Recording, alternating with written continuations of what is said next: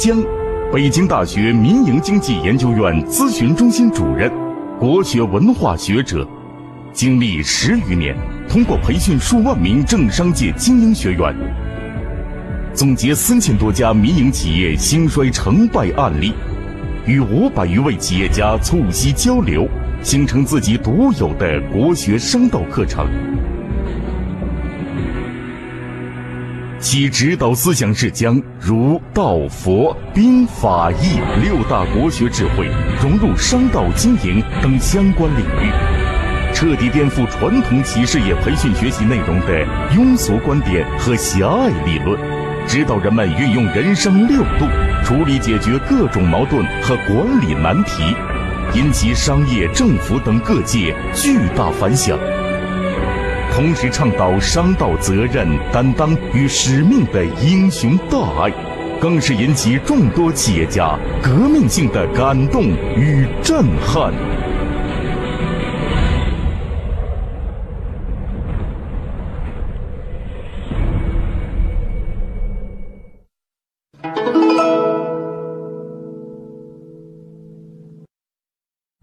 商场如战场的今天，作为企业家的我们，在企业经营当中如何提高个人的能力？这是一个我们必须思考的问题。那么，我们该怎样做才能让企业立于不败之地呢？请听吴老师接下来的讲解，看看吴老师是如何纵古论今，将《孙子兵法》与商道经营融合在一起，给出我们一个完美解答。我们讲完天时和地利之后，人和呢？我们都知道天时不如地利，地利不如人和。三里之称，七里之国，环而攻之而不胜，怎么样？地利不如人和也。我们都知道，那人和是什么呀？那就是我们要讲的下一个章节，叫什么呀？《孙子兵法》啊，《孙子兵法》的智慧讲的就是人的能力智慧。也就是天本身就是那个天，我左右不了；地就是那个地，我也左右不了，是吧？那个通过预测、通过应验，那是一种经验。我循着规律，从主道、从正道、从主流为众生，这个事情吴老师我记住了，是吧？但是我的人呢？也就是说，我是我的人的能力有五百斤，当我碰见一千斤的事物，我都无能为力。有没有一种智慧能提升一下我人的能力呢？有，提升人的能力就是《孙子兵法》，也就是我们讲《孙子兵法》叫“攻无不克，战无不胜，运筹帷幄，决胜千里”。也就是想攻，能攻得克；想打，能打得赢，是不是？高瞻远瞩，运筹帷幄，决胜千里。你要有这种智慧。这种智慧，第一就是体力，第二就是智力。啊，《孙子兵法》当然讲的是智力，也就是我们不希望大家用精神、用意志、用体力去做，我们一定要懂得用思想、用观念、用智慧，找到那种好的方式、好的方法再去运作。所以说，这就是兵。我给兵法的定义是。对立双方以冲突的形式展开竞争或战争。大家听好了，以冲突的形式展开竞争或战争，以道为准则，以利为核心，以胜为追求。如何制造有利条件和避免不利条件？如何用最少的损失换取最大胜利的智慧经典？所以我称之为兵法为博弈智慧。为什么呀？企业经营，同行如冤家。同行就是对手，也就是我们几乎每天要跟同行之间发生竞争、和斗争和战争。那在这个问题怎么办呢？首先以道为准则，以利为核心，以胜为追求。实际上这些东西谁都懂，问题在于有一件事情大家不懂：如何制造有利条件。哎，我得比别人会懂得多制造有利条件，我还比需要比别人多懂得避免不利条件，我更应该懂得用最少的损失，我还要懂得换来最大胜利。这就是兵法，它的奇妙之处就在于它懂得制造有利，懂得避免不利，懂得牺牲最少，懂得收获最大。你拿这四个条件，你跟我们现在企业经营，你去配比一下，我们是不是这样做的？啊？我们经常是不是也制造了有利条件，也避免了不利条件？我们也要用了最少的损失，能换来最大的。收获，你们有没有这种智慧？很显然没有。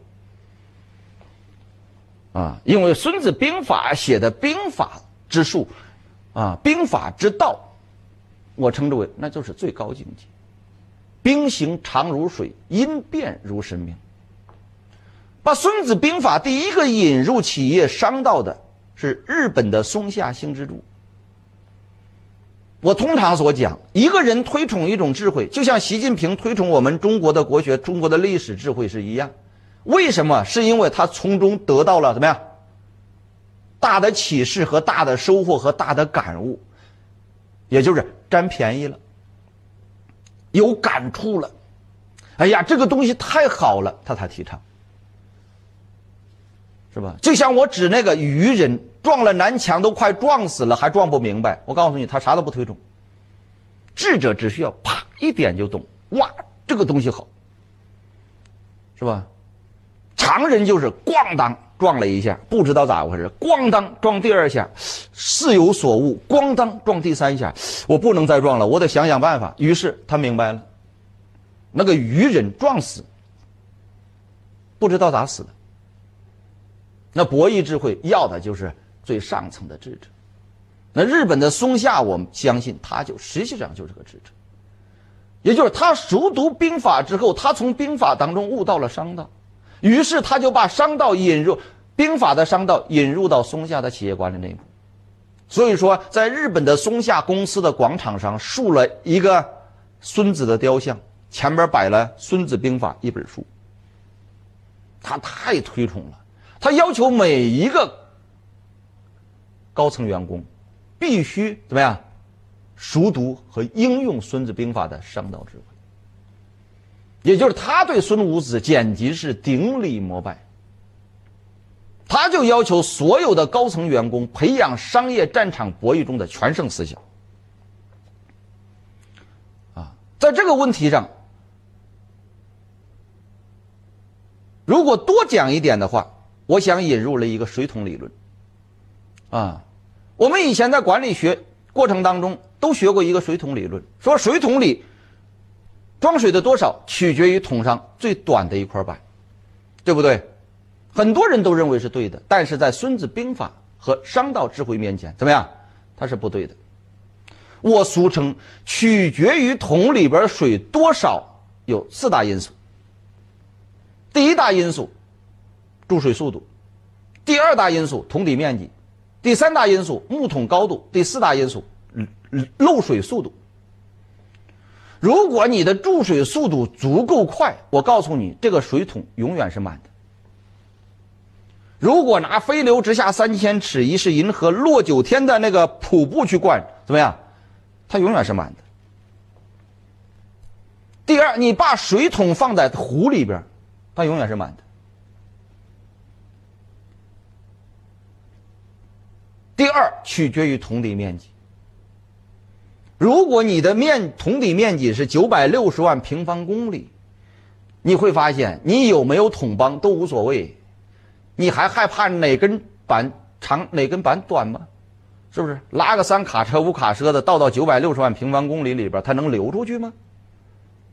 啊，第三才是木桶高度，第四才是漏水速度，也就是这里边我们强调前两点。第一点就是注水速度，也就是我们在企业管理过程当中，总怕往出漏水，总怕有短板，对不对？木桶理论就是找短板，找短板，找短板，不是找短板。大家明白了？企业管理过程当中，不是要找短板，而是要防短板。也就是短板永远是存在的，懂不懂？预防短板给你造成什么样的损失，这才叫企业管理。那你说企业管理，就我们经营商道最关心的是什么呀？不是短板，是什么呀？长板。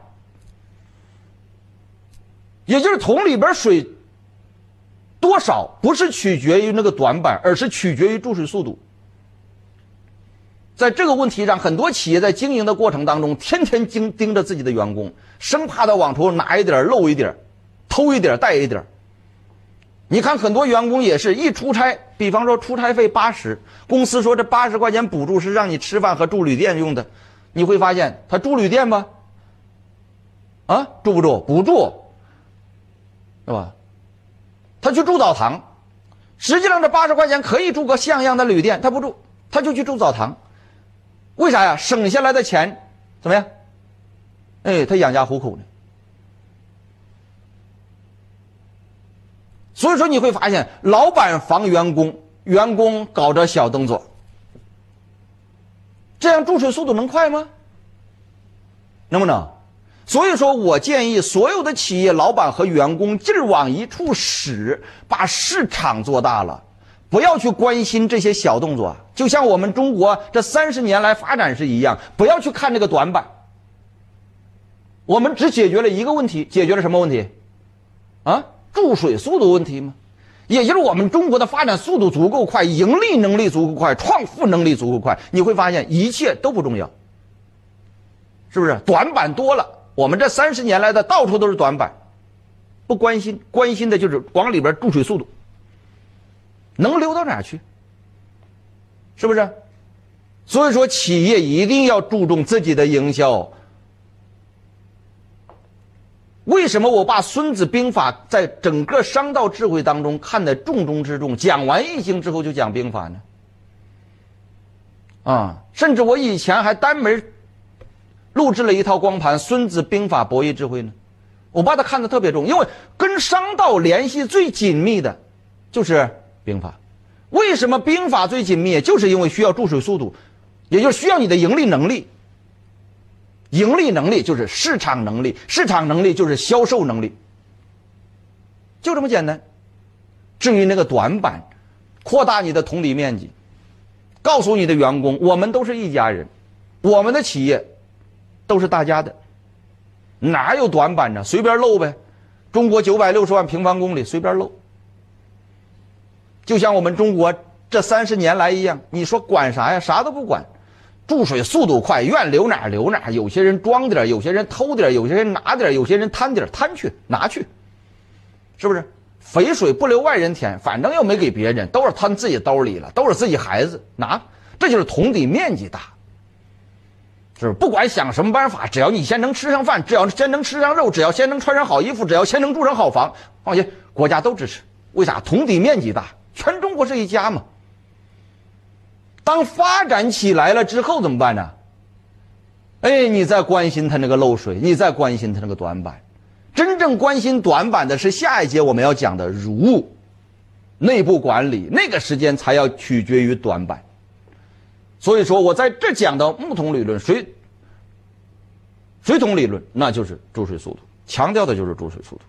为什么呀？如果你的注水速度不够快，你就很危险，因为《孙子兵法》上强调“兵者，国之大事，死生之地，存亡之秋，不可不察”。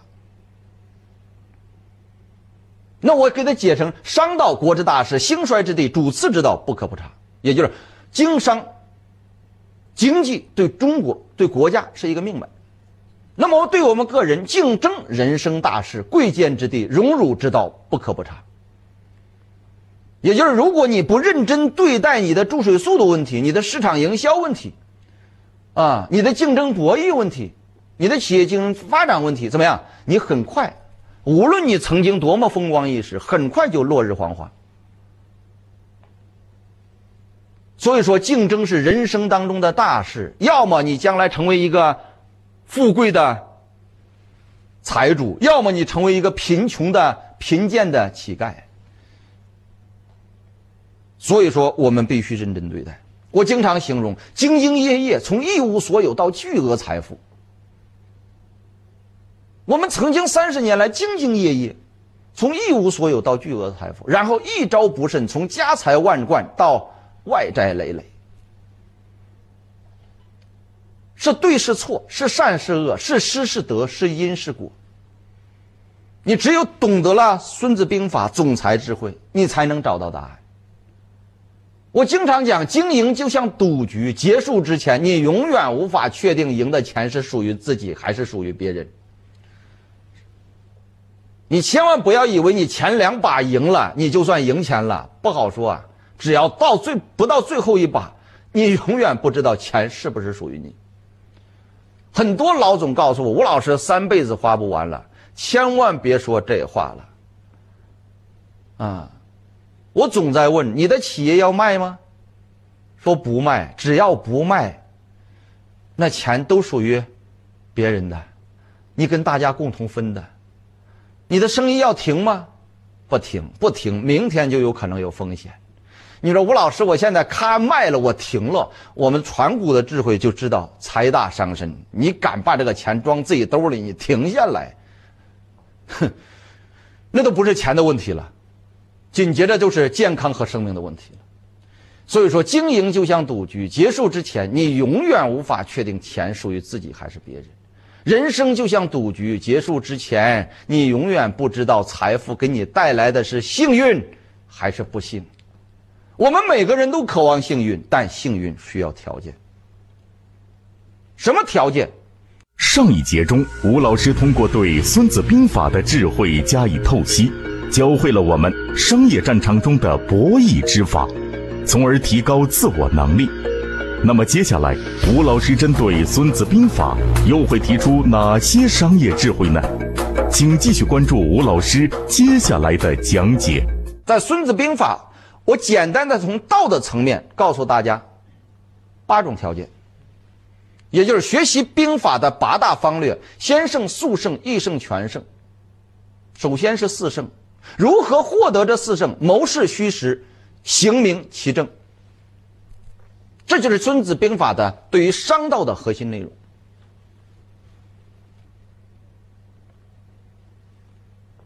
什么叫四胜？什么叫先胜？先胜就是，我的企业还没开张呢，我就知道我赢了。啊，我的工厂还没建呢，我那边都有一大帮客户在等着我呢，这就叫先胜。就还没开战呢，就赢了。什么叫速胜？赢得很快。啊，我们都知道，打仗是需要花钱的，经营企业是更需要产生费用的，对不对？所以说你不快怎么办呢？你拖得越久，你死得越惨。那说吴老师，那我往广告砸，往广告砸，拿广告砸的人，那还叫智慧吗？是不是？那是现在我们国际上称之为的钱生钱，是吧？典型的大鱼吃小鱼，那种吃法，有一天说不定就把自己给吃进去了。那怎么办呢？得靠智慧，也就是我们不能总知道拿钱生钱，是吧？我们都知道挣钱有三种模式：第一是靠体力，第二是靠财力，第三是靠智力，是吧？有最笨那个人只能拿力气去挣钱。那往高一层呢？大家都懂得，现在世界上通通通行的拿钱挣钱。你看现在搞资本运作的人多多少，是吧？也就是需要钱这一批，那我放你高利贷。但是你会发现这些可不保证，是不是？全世界的通则，搞这种企业到最后的存活率都不超过百分之二，是不是？风投你以为几个挣钱呢？没几个挣钱，大家还以为风投多好呢，不好办。那上智是什么？用智慧去挣钱。不要总知道，你说利重不重要？重要。你说钱重不重要？也重要。但最主要的，你得用智慧去指挥人力和金钱。所以说我称之为第三胜，叫义胜。你只有用智慧，怎么样？你才能胜得很容易吗？你只有用智慧去指挥那个体力和那个财力，你才能赢得很容易。所以说，赢得容易才叫本事。第四叫全胜，全胜叫不战而屈人之兵，也就是我根本就不用跟你博弈，是吧？我只要一来，你就属于我了，这是最高境界。最高境界我称之为太阳原理，也就是我的太阳能量很大，我一来你就觉得哇，服，我跟你走了，是不是？很简单的一个道理。当年周恩来跟着蒋介石怎么样，在黄埔军校当政治部的主任，那年周恩来同志才二十多岁。后来周恩来作为革命的主力干将。被称之为三人组，是这样吧？在长征的过程当中被打的节节败退，被蒋介石撵的节节败退，怎么办呢？这时间站出一毛泽东，是这样吧？你会发现，人家毛泽东并没有进行博弈，三人组怎么样？就直接变成另外的三人组了。毛泽东直接成为中间的一员，这就叫全胜。是，学过历史的人都知道。啊，讨论了吗？争论了吗？讨论和争论都不是问题，问题在于谁有的能力最强，谁能带着大家打胜仗。也就是当你的能力很大的时候，你就能赢得别人的拥护，别人就不跟你打了。你想想，我面对一八岁孩子，我用跟他打吗？是不是到他面前，吴叔叔，我听你的，这就叫全胜，就是太阳原理。你的能力足够大，见到所有人，大家不打，啊，你说怎么着就怎么着，你来定规则。在这四胜方面，我给大家举个例子，我经常讲我们北京大学的经典案例，就是蒙牛牛奶。蒙牛在做牛牛奶的时候，前期做的还是比较平顺，平顺，啊，也就是一个个地方的市场虽然经营的非常困难，但都铺开了，啊，当他打深圳的时候傻了，为什么呀？深圳的超市根本都不让蒙牛牛奶进超市，也就你送过去都给你推出来，没你的货架，不让送，然后老百姓呢，老百姓不喝国产奶。说蒙牛来自大草原，深圳人说中国没有草原，没见过，只见过风沙，所以说蒙牛和伊利到深圳折戟了。蒙牛的第一波费用多少钱？啊？蒙牛第一波费用五百万，往里一扔，嗯，就没打几个水花，没了。第二波费用呢？八百万，又往里一投，嗯，又没溅起水花。一千三百万，这可是营销费用啊，啊，宣传费用啊，一千多万，连水漂都没溅起来，怎么办？啊，没办法，伊利第一波费用八百万，跟蒙牛一样石沉大海，第二波一千两百万，往里一扔石沉大海，怎么样？进不去，人家不喝，是吧？你想想，几千万都白花了，这个时间。蒙牛的牛根生想到了曾经读 MBA 的母校，于是到母校找老师，怎么样？谋划策略啊，给他出了个主意，只花了五十万就把深圳市场打开了，紧接着又花了一百万把香港又给打开了。所以说，当年牛根生被赢得了年度经济人物的称号。我记得当年采访他的时候很自豪，哎呀，感谢各种帮助我的人。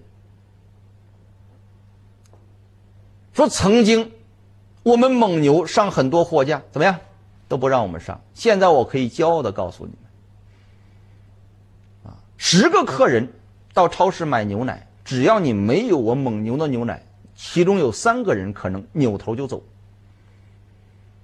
百分之三十的人除了我蒙牛牛奶。别的牛奶不喝，牛不牛？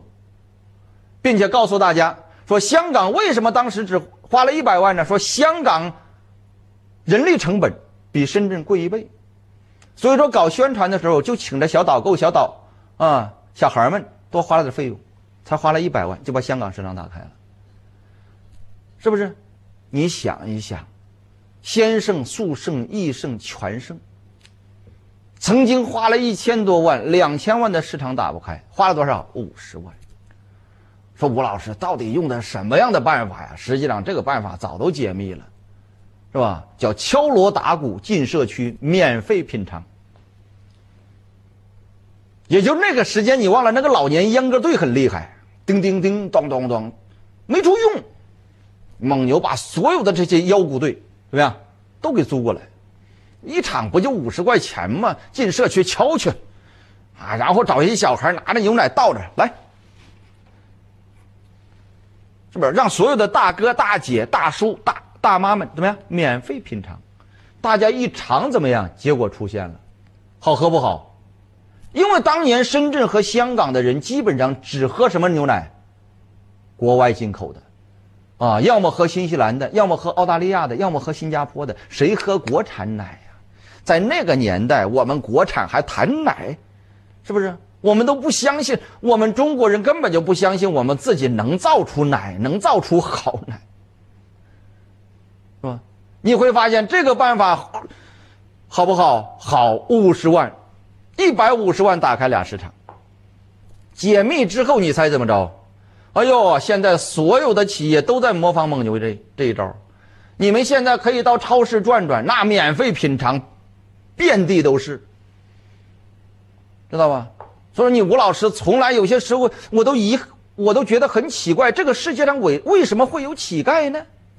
是不是？后来我发现乞丐全是假的，是吧？我们在公路上。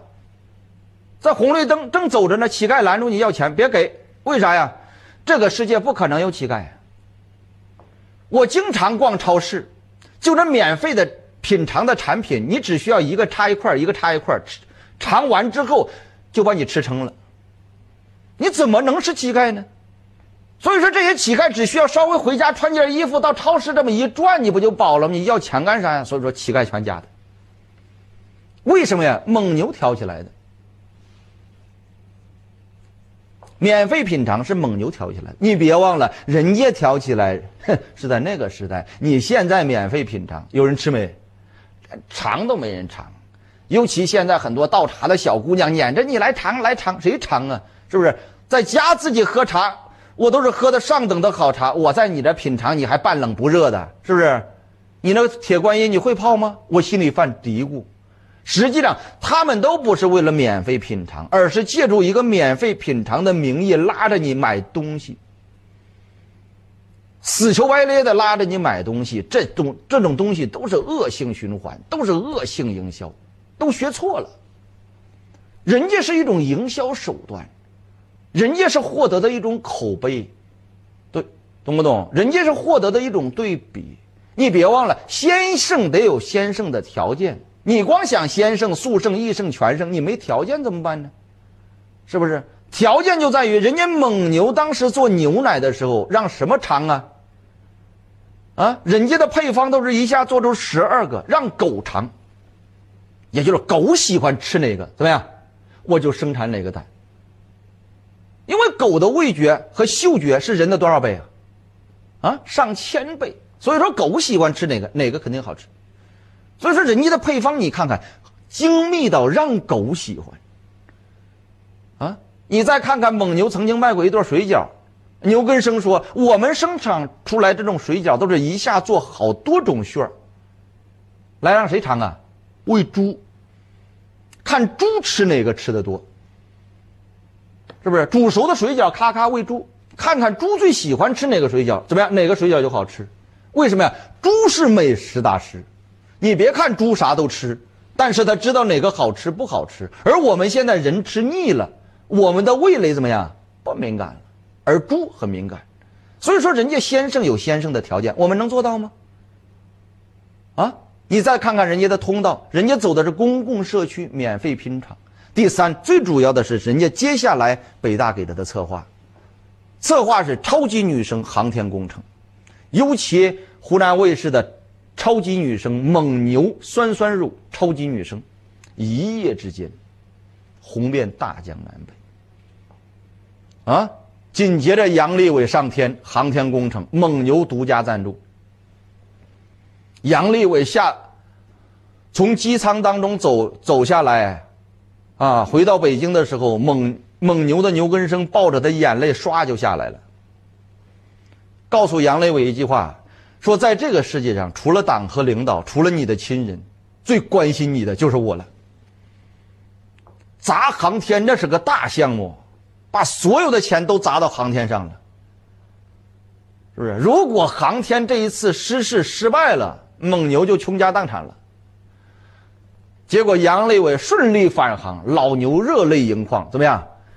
最后出了一张牌，赢了，于是江山奠定了，于是成了年度人物，于是主持人说，五年六年前的一头牛。竟然跑出了火箭的速度，你想想，这种策划让牛根生的蒙牛牛奶以平均每年百分之一千一的速度递增啊，百分之一千一什么概念？啊？紧接着，你看人家蒙牛开始做思想，每天一斤奶，健康中国人，这就是案例，这就是蒙牛从小到大的案例，是不是？蒙牛最早的时候连工厂都没有，说白了，它的配方都是给黑龙江的某一个奶厂合并的，也就它连厂都建不起，它只能靠黑龙江一个濒临倒闭的一个奶厂怎么样？为它生产牛奶，贴它蒙牛的商标，然后一袋奶分给这个厂多少钱，这个厂也救活了，它也活了，最后他把它收购了，你看先胜、速胜、易胜、全胜全占。你说吴老师如何才能做到这一点呢？孙武子说：“四圣的四圣的总条件，叫教之以计，索其情，主孰有道，将孰有能，天地孰得，法令孰情，兵众孰强，士卒孰练，赏罚孰明，吾以此之胜负矣。”也就是我想获得先胜、速胜、易胜、全胜，我怎么办呢？孙武子说：“主孰有道。”也就是看看谁的方向、谁的思想更好。将孰有能，也就是看看哪个企业的人才能力更强。第三，天地孰责，也就是天道和地道，我们所说的专业和通道哪个企业更好？法令孰行，也就是每哪个企业的制度更完善？兵众孰强，看哪个公司的员工。战斗力更强，士卒熟练，也就是看看哪个公司的培训机制、培训力度和培训内容做得更好，赏罚孰明，也就是看看企业老板有没有一种精神境界，把合理的钱发放到合理的人手里，以鼓舞整个战斗士气。孙武子说：“用这七项，吾以此之胜负矣。”也就是这七项，我就知道，我一配比，我就知道哪个公司赢，哪个公司输。我经常讲，一部《孙子兵法》绝对可以解决企业的所有问题，是吧？我们之所以要学《易经》，要学儒家，要学法家，要学佛家，是为了我们希望做大做强，做久做精。其实现在我们很多企业在经营的过程当中，一部《孙子兵法》足够。主孰有道，将孰有能，天地孰得，法令孰行，兵众孰强，士卒孰练，赏罚孰明，道天地将法，治信仁勇言，还不够吗？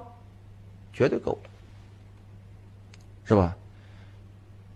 你说吴老师，道天地将法，治信仁勇言之后怎么办呢？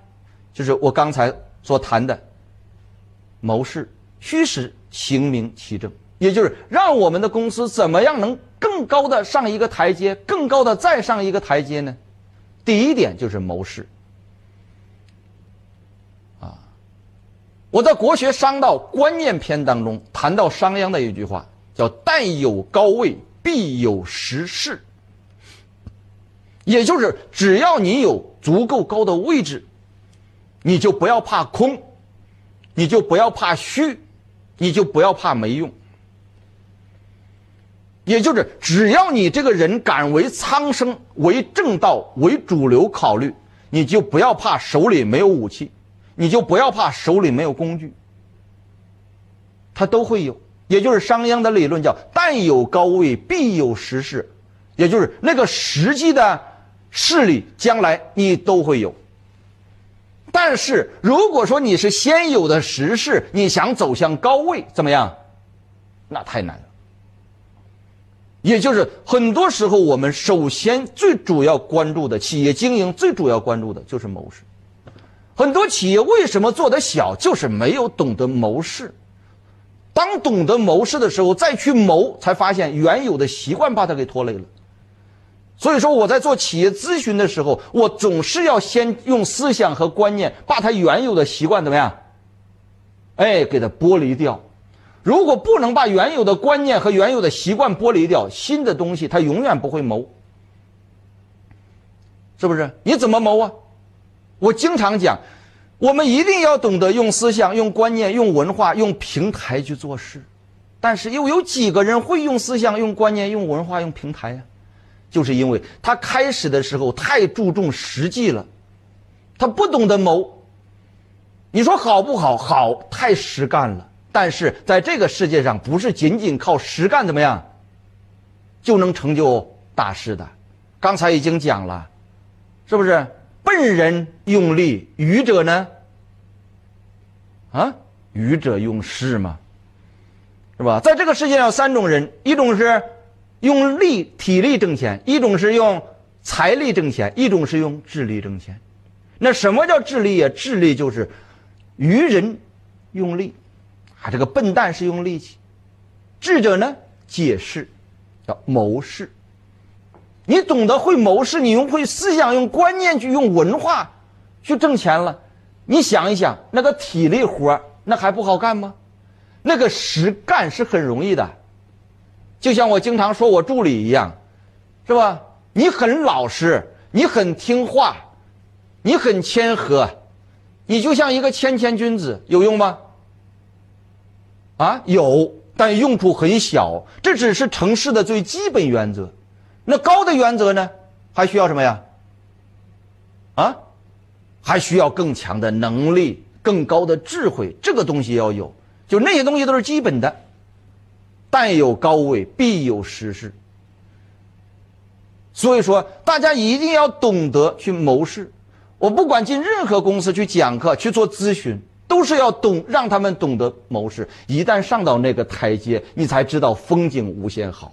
谋事和爬山是一样，我们都爬过山。你站在山底，一种感觉；你到半山腰，一种感觉。很少人到山顶，山不好爬。我告诉你，很少人，有些人连坐着缆绳都上不了，因为缆绳很少到山顶，都得你再爬一段。很少人爬上去。啊，吴老师每次都爬到山顶，为什么呀？感觉不一样。你虽然站在半山腰，凉风习习，你感觉美不一样。真正最美的，永远是登到山顶，那种一览众山小的感觉，心旷神怡，是不是？那个时间你再对比山中腰的、山中雁的那个景景象，啊，你想想，十个都不换。这就是但有高位，必有实势。先求位，也就是先用思想和观念。紧接着再用智，再用力，去做到这个事。虚实啊，第二点是虚实，叫卖啥吆喝啥，最笨的卖家。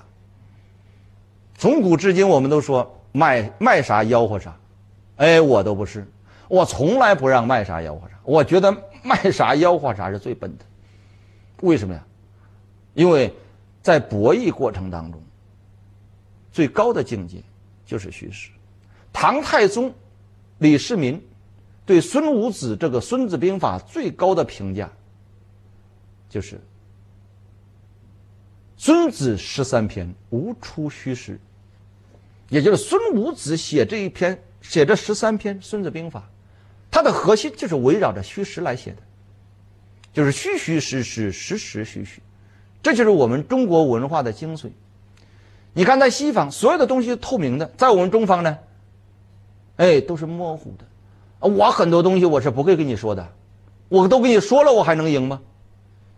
嗯，所以说兵法叫称之为兵者诡道也，也就是兵法是交给一小部分人，让他去赢一大部分人的。所以说，《孙子兵法》不能往下讲，也就吴老师有些时候也是想给你讲到战术，没法讲，那个只能私自去讲，因为兵法是交给一少部分人，怎么样，去赢所有人的，他不可能把所有的人，全中国十四亿人都学会《孙子兵法》，那得在这斗心眼儿吧，是不是？天天都在这《孙子十三篇》，你会发现，那我估计咱咱咱咱们中国的文明真的是要上升到一定层层面了，那得上升到一定大的智慧，才需要每个人都懂。就目前而言，我觉得一部分人懂。所以说，兵法强调兵法不可先传，也就是得看看这个人的德性；第二，得看看这个人的悟性；第三，还得看看这个人的灵性。就有没有这种德性、悟性、灵性？哎，我再把真正的东西教给你，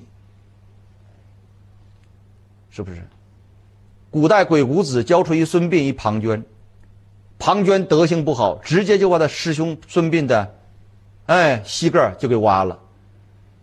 为什么呀？他明知道自己的智力、智慧不如孙膑，所以说为了怕孙膑影响自己在整个战国时代的影响力，他先给他挖了。后来又被孙膑设计马陵道，万箭给他射死了。你说这哥俩，一个徒弟教出俩兄，俩一个一个老师教出俩徒弟，俩徒弟自相残杀了。为什么呀？就是因为兵法不可先传，他俩得看德性。如果再往下传，你看看鬼谷子还教出俩学生，一个苏秦，一个张仪，一个合纵，一个连横，整个把当时战国，啊。六个国家给搅的，无宁日。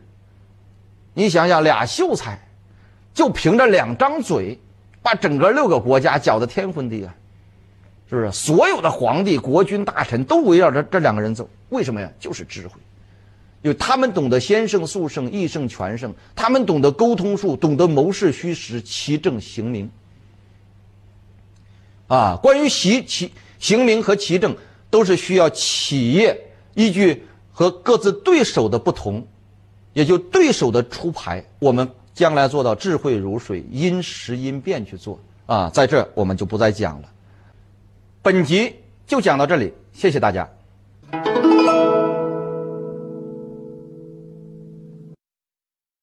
中华文化上下五千年，博大精深，古老文化的精髓始终能为现代的企业提供锦囊妙计。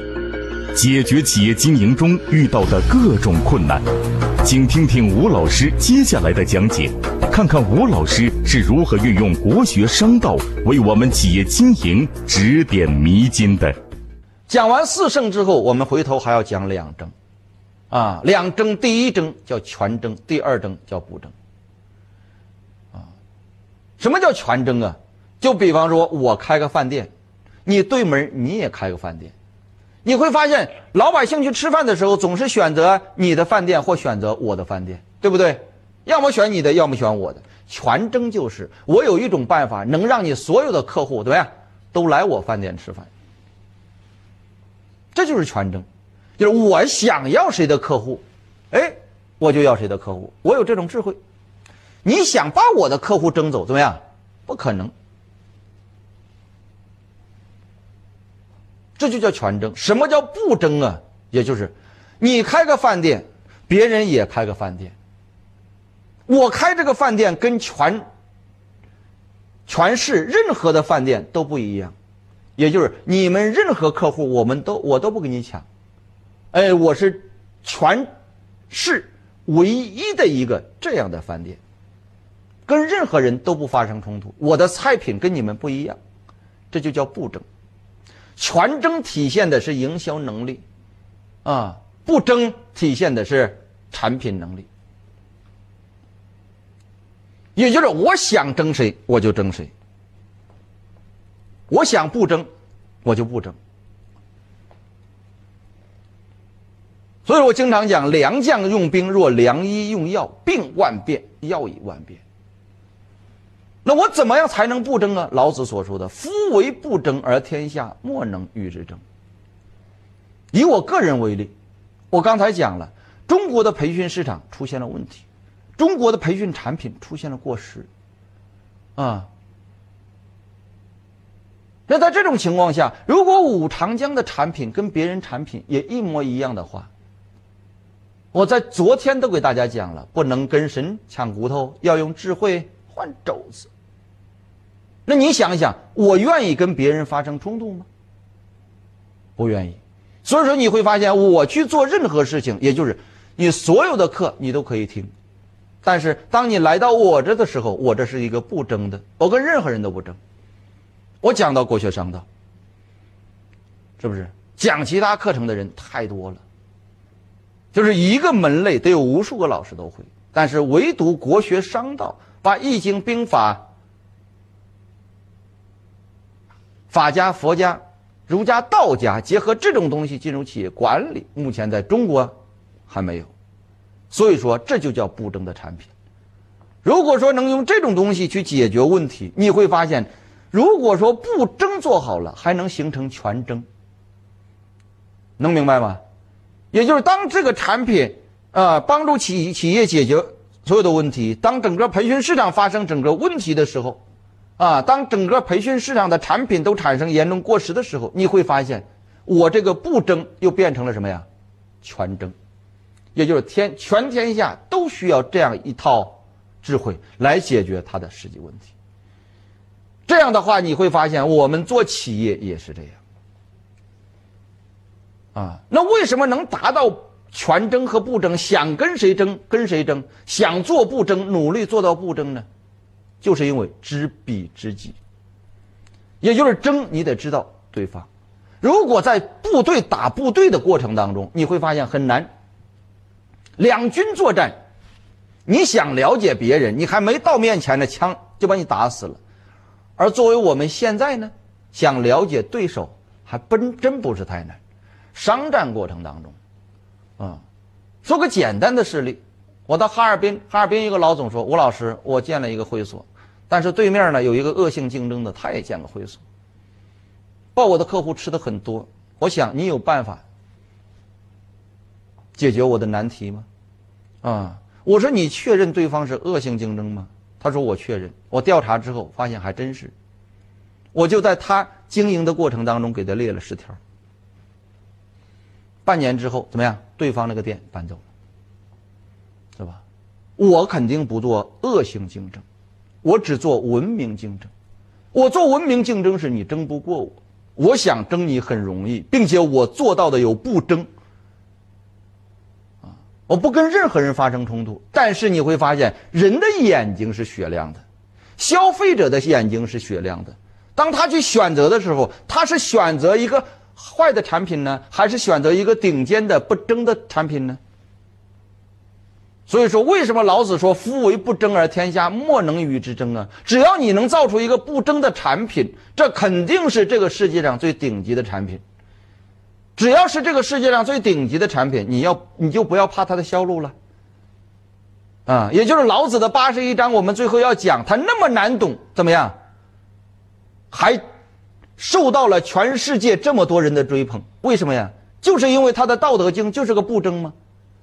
跟任何人都不发生冲突，它是最高的自然智慧，但是所有的人都对他顶礼膜拜。你以为顶礼膜拜的人，所有人都看懂了《道德经》吗？不是，因为它毕竟是一个精品，精品注定有它的穿透力和它的影响力。无论你懂与不懂，你都要顶礼膜拜。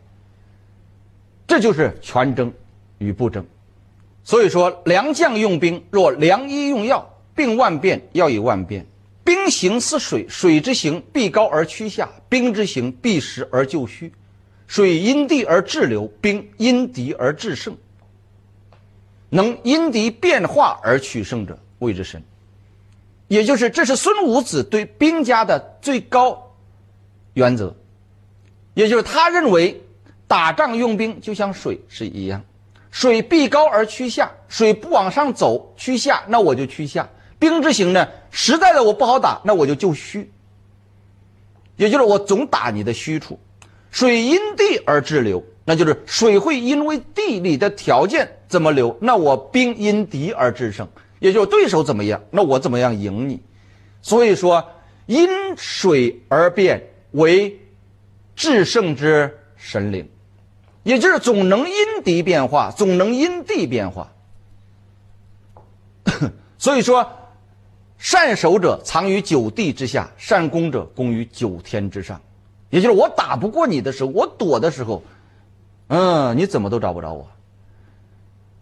就像诸葛亮的空城计，我一个兵没有，你不敢打我。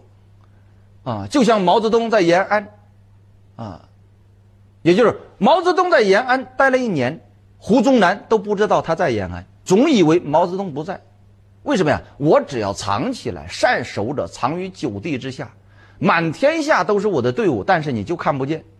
善攻者攻于九天之上，什么时候该我动手了，我就像如来神掌从天而降一样，哗就给你拍下来了。所以说，这才是。孙子兵法，孙子兵法最高境界叫兵行似水，因敌而变，谓之神。善守者藏于九地之下，善攻者攻于九天之上。也就是先胜、速胜、易胜、全胜、谋士、虚实、奇正、将帅的表述。啊，那么无论你想怎么胜，无论你都想怎么赢，作为我们的企业管理。你最起码得有一个基本功。如果我们的基本基本功不好，再好的思想、再好的观念，怎么去落地？也就是先有高位，我们紧接着就要找实事。我们要做点什么？我通常讲，练好营销基本功，做到别人做不到。也就是能练好营销基本功的人，说白了，一百当中能挑俩就不错了。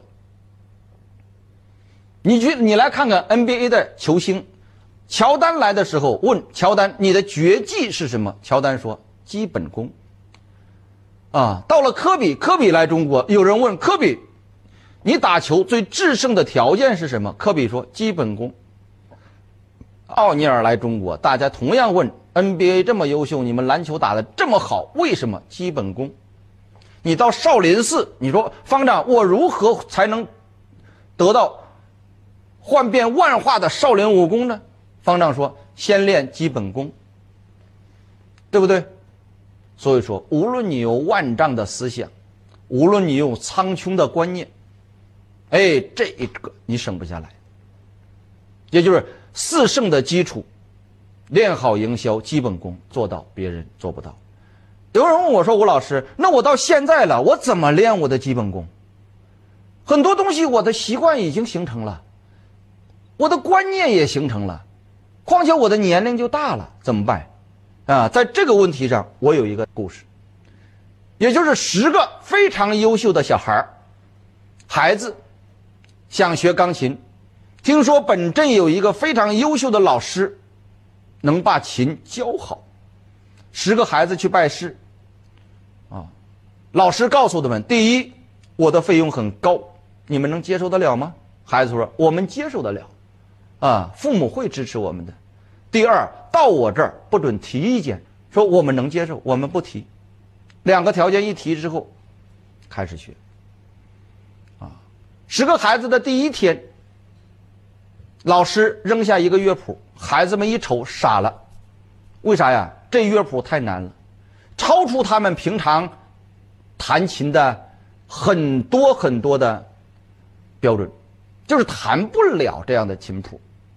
但是看看自己的老师的脸色，不敢吭，弹吧，哎呀，就这个手根本就张不开，就在那挠着，瞎挠。一星期之后，谁也不敢吭啊，没练会。老师又来了，扔下第二张乐谱，一瞅第二张乐谱更难了，哎呀，咔哧咔哧咔哧，不容易，是吧？第三周同样比第二周的更难，就这么一周一周往下扔，扔了俩月，把孩子们扔傻了。每周练的都是高难度，每周永远超上一周的高难度，是不是？有个孩子聪明，说这样吧，这老师误人子弟，是不是想害咱呢？咱起义吧，是吧？说行。然后有孩子说：“老师，你不让提意见，但我必须提。说你这样教我们，学不了。哎，你扔这乐谱太难了，你能不能改一改？”能不能变变？老师没吭。啊，到了第三个月，继续往下扔，置之不理。又扔了一个月，孩子又练了四周，这个孩子实在受不了了，带领九个孩子起，不玩了，是吧？你这样是误人子弟，你是在害我们，你根本就不是为了交钱。九个孩子一块十个孩子一块上，老师一看这样可以，同学们请坐，各就位往琴边一坐，啊，老师轻轻的从给他们扔着琴谱。所有琴谱当中抽出了一张，也就是第一次扔给他们那一张琴谱，往每个人桌上一发，说弹。音乐一起，几分钟之后，所有的孩子都哭了，说老师就是老师，大师就是大师。说如果不是这种练法，再给我们五年时间、三年时间，就这一。张乐谱，我们也练不到这种程度。这个故事对我的影响很大，啊，所以说上了一定年龄的人想提升很简单，只需要找个高标准就行了。不停的高标准，就像国学商道一样。国学对于吴老师来说，你以为国学很容易啊？啊，六种智慧，易道兵儒佛法，你以为那么容易呢？啊？很多人都知道，武长江为了国学商道，几乎连续十年平均每天睡眠三小时。啊，任何人看着我的眼圈从来都没正常过，都是黑的。我为了国学商道，我写一首诗：心系苍生人怨，之苦之累；胸怀天下万物之志之德，感动于英雄之悲壮，含泪于庶民之无辜。悲悯之心，神灵有之。汉不能神来之笔，妙写乾坤；愧不能一己之力，肩挑日月。空梦犹大，力行亏缺；壮志如磐，智慧难当，卧薪煎熬。对不对？你把这种使命和责任往身上压不就行了吗？就这么简单。在这个世界上，只需要你压上去，没有做不到。最主要的是压上去的时候，大家不要呲牙咧嘴就行。实际上，所有的事情就那么简单。啊，为什么呀？基本功就如此容易，只要把基本功做到了，一切的灵感、一切的状态、一切的智慧，慢慢都有了。所以说，练好营销基本功，做到别人做不到，不管到什么年龄、什么时间，重新起步都不晚。在这方面，全世界有大量的案例来佐证这一点。但是，我们现在的业务人员和业务经理的水平呢？也就是我们企业实际过管理过程当中，营销、销售的过程当中，我们的基本功、我们的人员素质呢？我通常讲，业务员现象叫帮客户选好产品、收款，把原本理性的客户搞烦，把轻轻松松的工作搞累，把原本美好的生活搞翻。也就是本身销售是一种很美好、很轻松、很惬意。是吧？但是你会发现，对于很多企业的销售来说，永远是一种痛苦、一种压力、一种焦躁。为什么呀？就是因为没有练好基本功，没有得到启示和智慧，你永远就那么难。你会发现，好的业务员永远如青青云流水，坏的业务员，那我告诉你，连饭、连衣服都买不起，吃不上。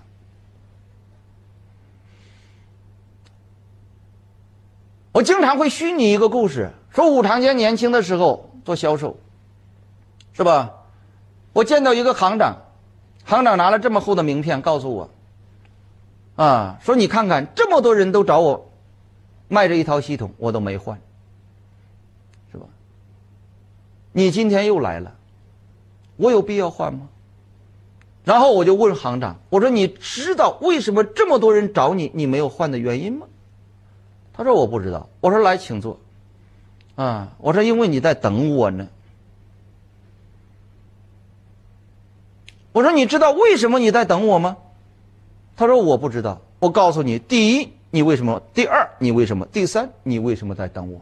然后客户说：“哦，这个东西这么好呢？你看，销售就这么容易，愣是一百多个业务员怎么样，拿不下他，是不是？你算算整个销售能有多长时间？啊，撑死你能算到十分钟吗？不能。所以说，销售永远是那么简单，但是对于很多人就是那么难。那我们现实生活当中都不要谈这种销售了，我们基本上都是帮客户选好产品收款，啊，客户选哪一个，哎，一包。把原本理性的客户搞烦，也就是客户原本想买你的东西，你看吧，你天天那个电话，你那个短信怎么样，催的，跟十万火急似的。客户买你一样东西哪有那么急呀？但是我们的业务员愣是把他催成那样。第三，把轻轻松松的工作搞累，本身销售可以游刃有余，是不是？哪个客户什么时间买，什么时间买，你完全可以安排出来，根据对方的节奏。哎，他不。他为了自己的业绩，他非催在这儿，把人都快催死了。第四，把应该美好的生活搞烦，实际上你也烦，你也痛，你也累，客户也烦，客户也痛，客户也累。你再看现在营销经理现象，把老板搞定的事情落实，把老板谈妥的事情搞定，把公司推广的市场划分，把市场衍生的商机拿走。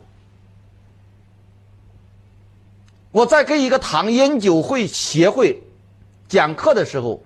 有一个企业的营销总经理端着酒杯来敬我酒，啊，脸上洋溢着自信与骄傲，说：“吴老师，自从我来到这个公司，这个公司因，啊，现在年销售额两倍递增。”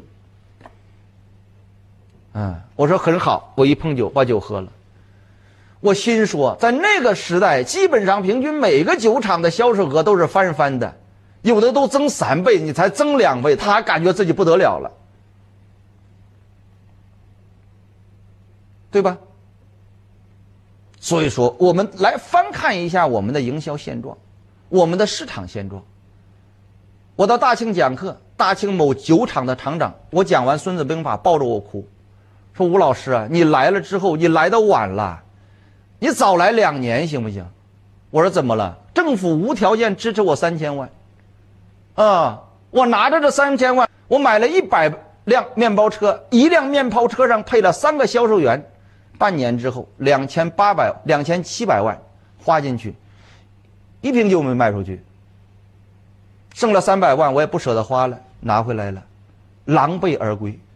他说到今天为止，我见到你，我才知道原来市场不是那么做的，啊，原来企业不是这么做的，亏死我我也认了。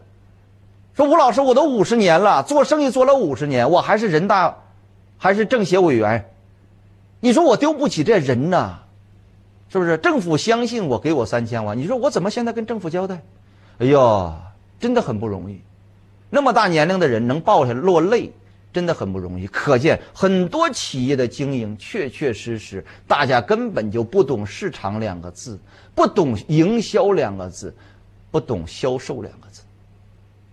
啊，这是三个范畴，懂吗？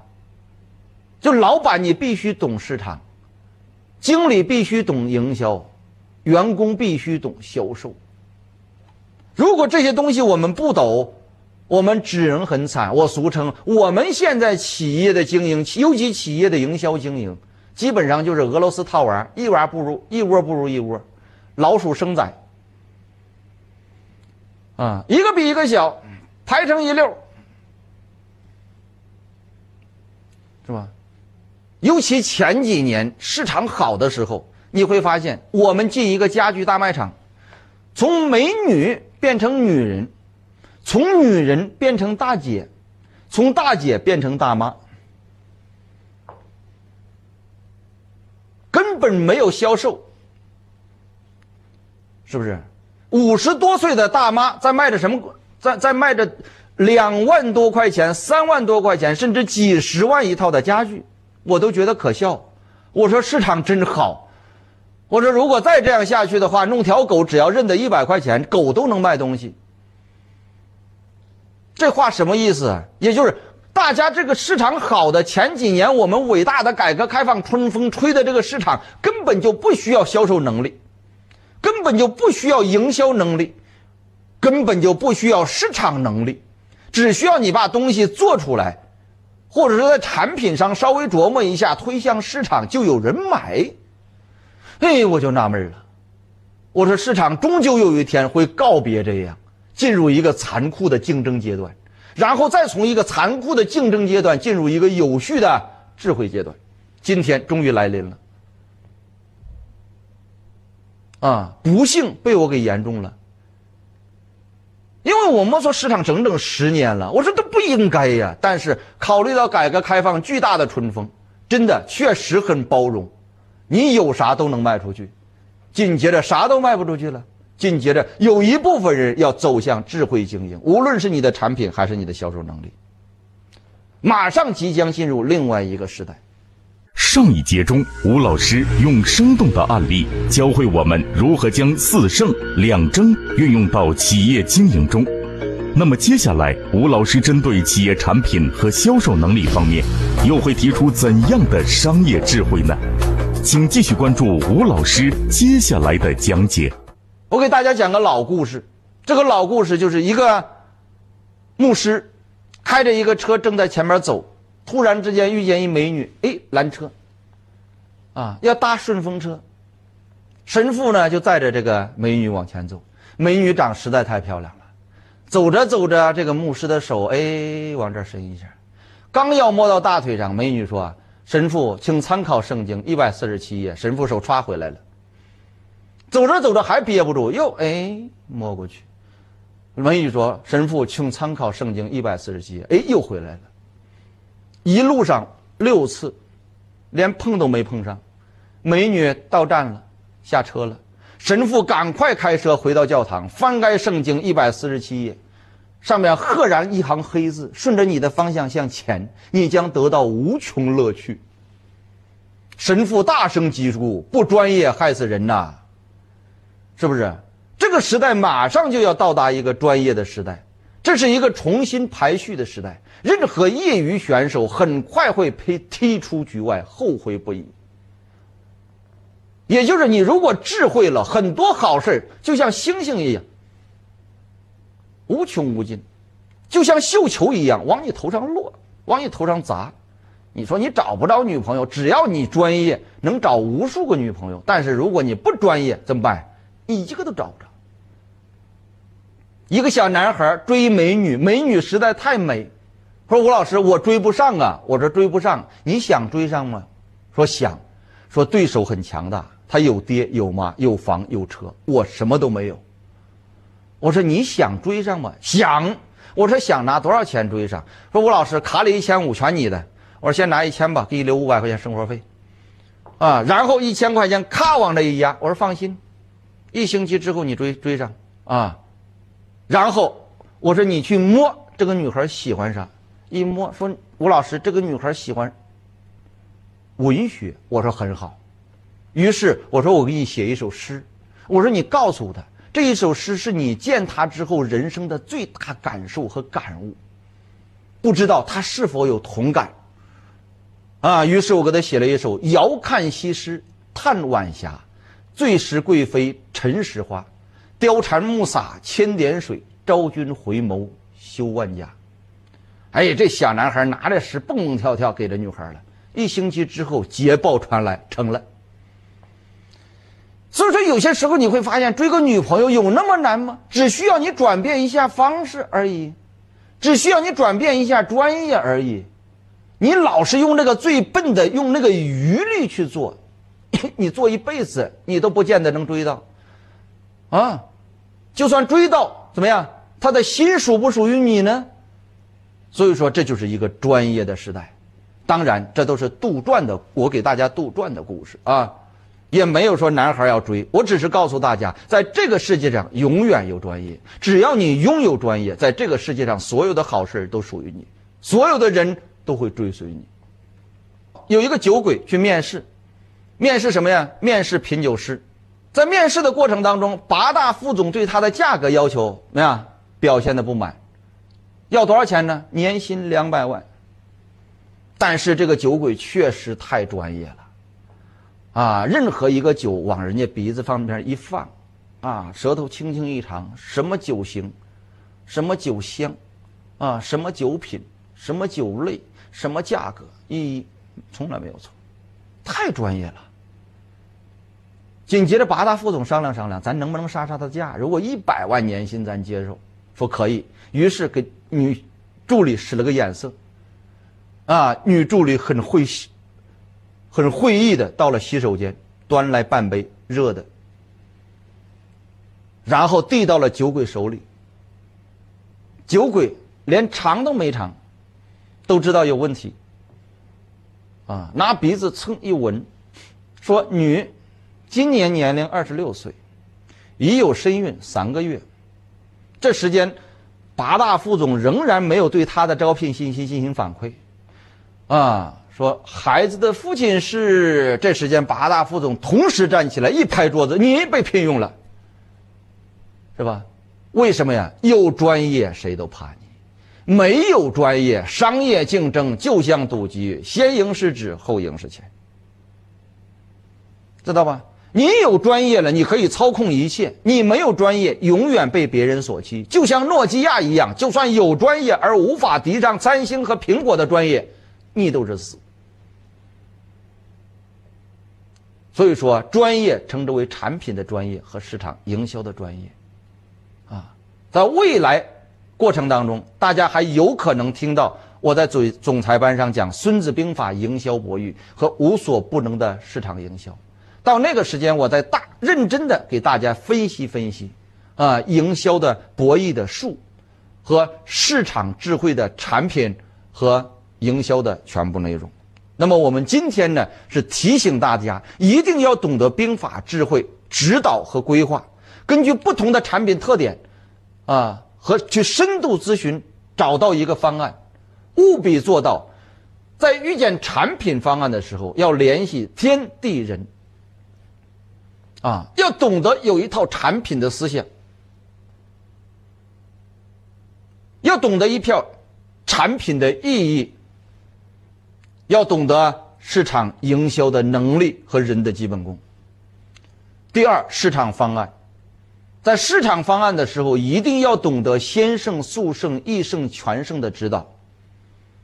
也就是做一个产品的市场方案，要先符合四胜。如何符合市场？